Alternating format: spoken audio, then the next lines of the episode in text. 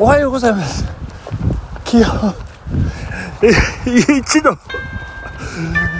寒い寒い寒い。寒いです。いやー困ったもんです。一度ですよ。いやーもうね当然の助動詞ベーシーで、えー、上シャカシャカ下シャカシャカますね。いやもうね手がかじかんでいや冷たくなっちゃってるんで今下のシャカシャカの下にね今手を入れてあのお尻臀部にこう冷たいこう手を当てて今温かい 暖をとってるというような感じなんでね。あの一応効果音はお休みという感じで、えー、したいと思うんですけど今あのアップルラインを左曲がりましてあの西に向かって、えー、進んでるんですけどあの左前方にね北アルプスのねモルゲンロードがバッチシですごいです。ものすごく近く見えますね。これはキリッとしたね。冬の朝ならではの光景ですね。あそうそう。そして今日ですね。今朝、えー、飯綱山が真っ白になっておりまして初冠雪ですねと、えー、いつも散歩しているお父さんとね2人で話しながら、えー、行きましたけれどもね。いやー寒い寒い。寒い寒い寒い寒い。寒いです、えー、寒い。寒いですね。こう霜霜も降りてなんか畑やら田んぼやらなんかここれ氷張ってんじゃないですか？これ。氷張ってる感じがしますね。田んぼの水たまりですけどもね、まあ、そこはあの部分的に氷点下なんじゃないかっていう感じがしておりますけど。いやー寒い。寒いです。もうさっきから寒いしか言ってませんけど。昨日ですねあの歯医者行ってまいりまして、えー、結論から言うと昨日で治療終了ということになりました。ありがとうございます。やありました。いやーなんとも言えない開放感。無罪方面ですね。素晴らしい。いやーなんかあの丸い鏡でね口の歯の口の歯の口泣いてた。先生最後ねこうぐぐぐるぐるぐるぐる口の中をねこうじろじろ見回してね。あこれでもうあのいいですね。一通り終わってまた定期的に、えー、検査来てもらって、えー、健康な歯で、えー、いてもらうようにねお願いしましたかね。営業トークしてましたけどね。いやもうね来てやるもんかと思いましたよ本当に。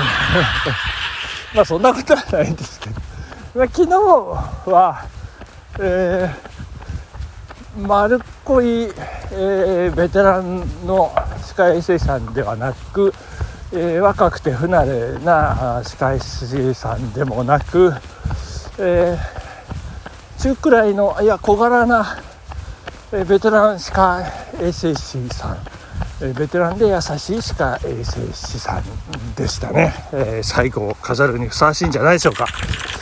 でえっ、ー、と1週間東京にいる間なんか雑なこう詰め物っていうんですかね。あの型を取った後、えー、型が出来上がる型というか詰める詰めるというかかぶせるというかものができるまでこうねこう雑になんか粘土細工みたいにぺったんぺったんね、あの、やってる感じの まあ、それでずっと過ごしてて、なんか、違和感ばっちりだったんですけど、もう、あの、すごいですね、今の技術はね。もう入れた瞬間、全く違和感がない感じになりましてね。で、まあ、あの、噛み合わせ多少高かったんで、あの、どうですか？なんて、ちょっと高いかなっていうのをあの指でねあのジェスチャーで え優しい歯科衛生士さんに伝えたら「あじゃあちょっと削りましょうか」ってこうガーッて削ってね。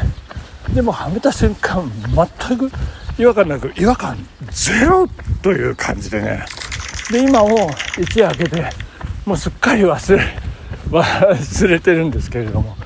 あの剣士下の葉のね剣士の一つ後ろの奥歯。だから一番奥歯の中では一番前歯なんですが。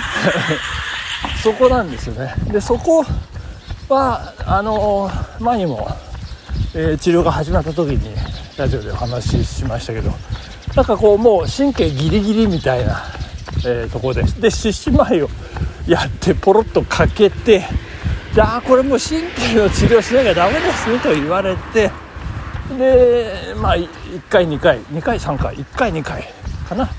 えー、まあ、あのその神経をどうこうするという治療を施しそして、えー、パコッとかぶせるんですけどパコッとかぶせるのがあの何ですか一番前の奥歯までは白いまあ刺し歯みたいな感じの白い歯をねカポンとかぶせてくれるんですね。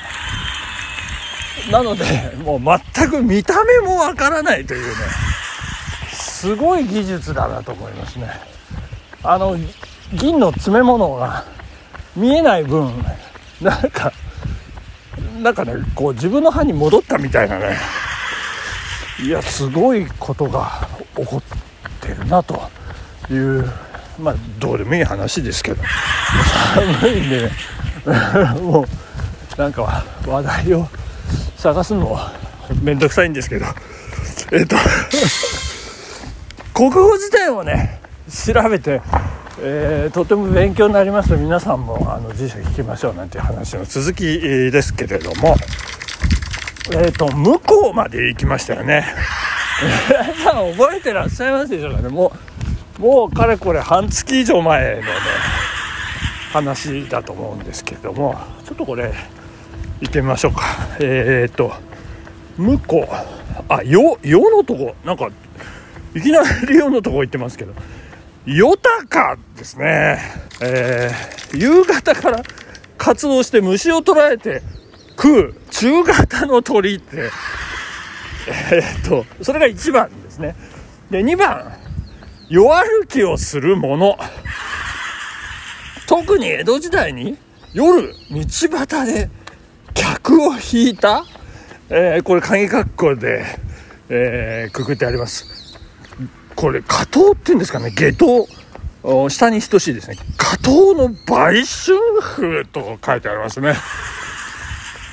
いやーすごい、えー、そしてよたかの次ですけどよっぴてというね よっぴてってねこれうちのあのばあちゃんがよく言ってたんですけど「お前よっぴてやってただかそれ。